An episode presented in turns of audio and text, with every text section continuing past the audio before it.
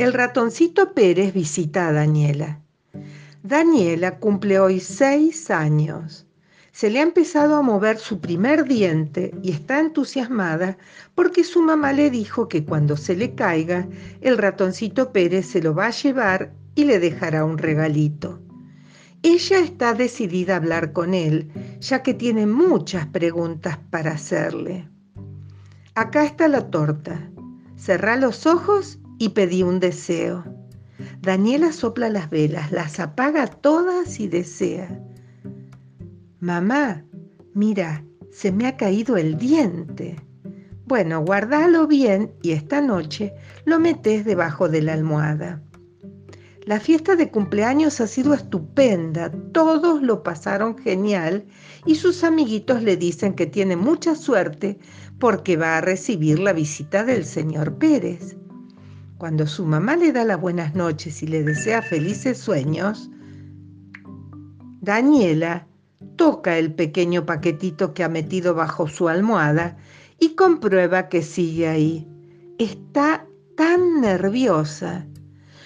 Sus ojos empiezan a cerrarse vencida por el cansancio de ese estupendo día y de pronto, ¡eh! Eres el ratoncito Pérez.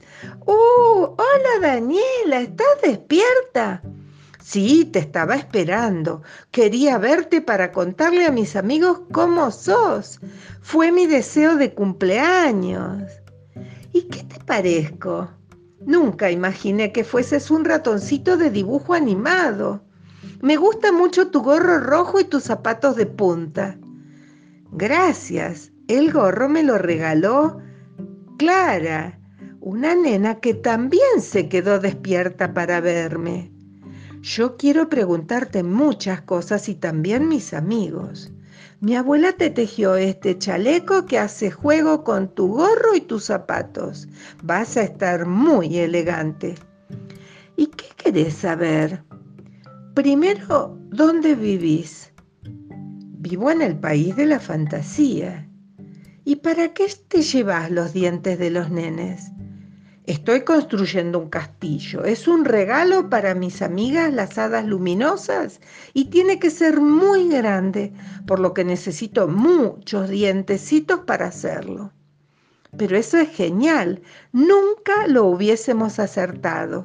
Hoy mis amigos y yo hemos estado diciendo cosas que podrías hacer con nuestros dientes y ninguno pensamos eso.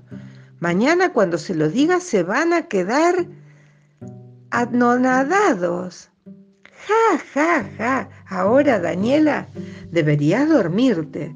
Mañana tenés que ir a la escuela y yo tengo muchos dientes que recoger todavía. Estoy terminando una fuente en el gran jardín.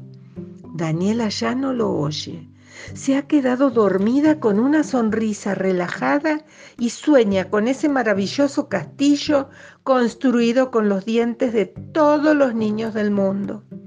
El ratoncito Pérez recoge el dientecito y le deja a Daniela un regalo de agradecimiento.